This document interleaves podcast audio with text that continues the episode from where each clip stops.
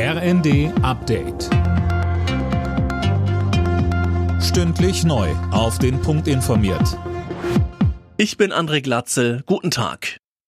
Er bleibt dabei. Bundeskanzler Scholz will weiter keine Taurus-Marschflugkörper an die Ukraine liefern. Das hat er auf X bekräftigt. Uwe Schimonek hat die Infos. Deutschland werde nicht zur Kriegspartei, schrieb Scholz, weder direkt noch indirekt. Die Taurus-Marschflugkörper gehören zu den modernsten Waffen. Sie sind treffgenau, können auch Bunkeranlagen zerstören und vor allem, sie haben eine Reichweite von 500 Kilometern und könnten so auch weit entfernte Ziele in Russland treffen.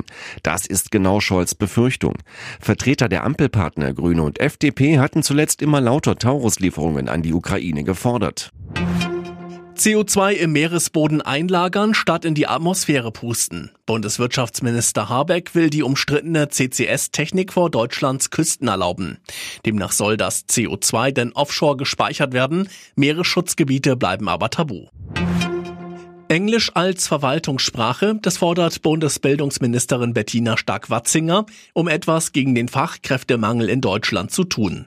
Aus Sicht der FDP-Politikerin würde es Fachkräften aus dem Ausland die Einwanderung erleichtern.